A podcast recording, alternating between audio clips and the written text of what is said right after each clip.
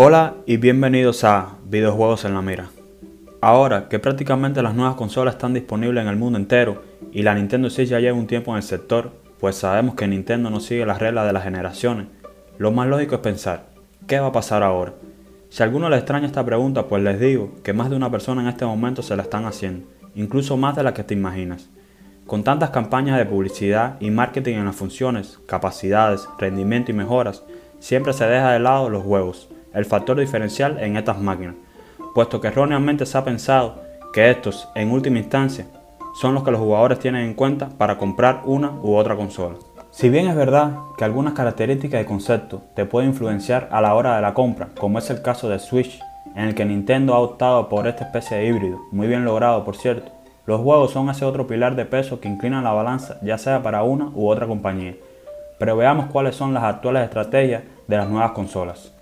En el caso de Microsoft, apunta al servicio, y es que con Xbox Game Pass nos tienta y de qué manera. Cada mes van agregando nuevos juegos a su inmenso catálogo y también van saliendo, siendo este su punto negativo, puesto que algunas veces esta disponibilidad viene con tiempo limitado como parte de acuerdos comerciales entre compañías.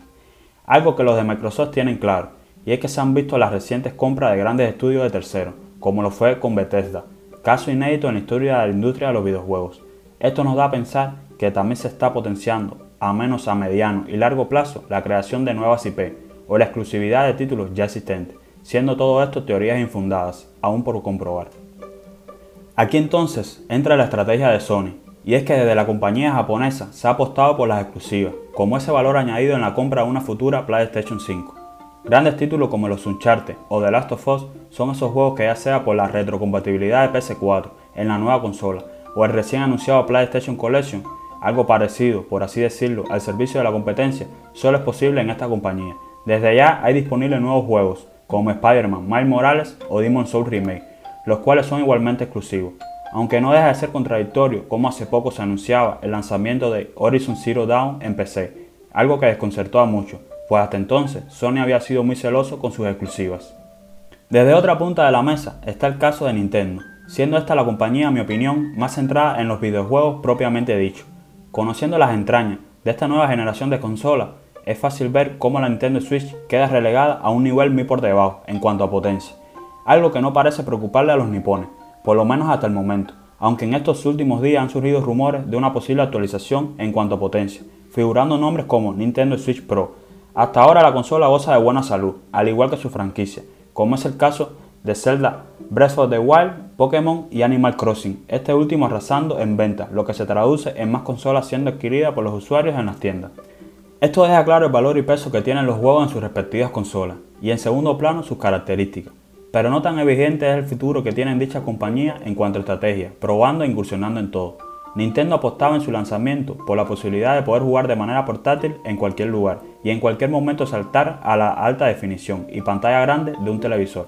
PlayStation ha apostado por las nuevas características de su DualSense, con esa respuesta áptica que se parece un poco a la que habíamos visto antes en la vibración de los Joy-Con, pero mejorada, haciendo también una actualización de rendimiento con los nuevos tipos de almacenamiento y potencia, algo en lo que Xbox es la clara ganadora, siendo la de mayor potencia por lo menos en papel, pero dejando de lado la innovación y apuntando, diría yo, al jugador que busca rendimiento y fuerza bruta.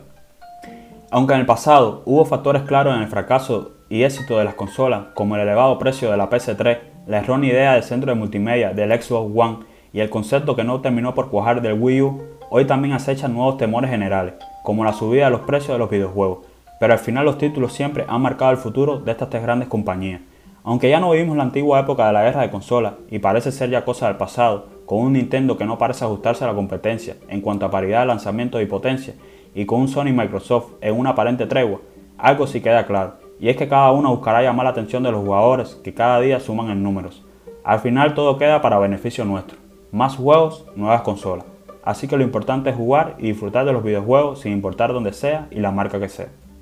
Espero que les haya gustado y me encantaría saber su opinión al respecto. Ya saben que lo pueden hacer en los comentarios o en cualquiera de mis redes sociales. Chao.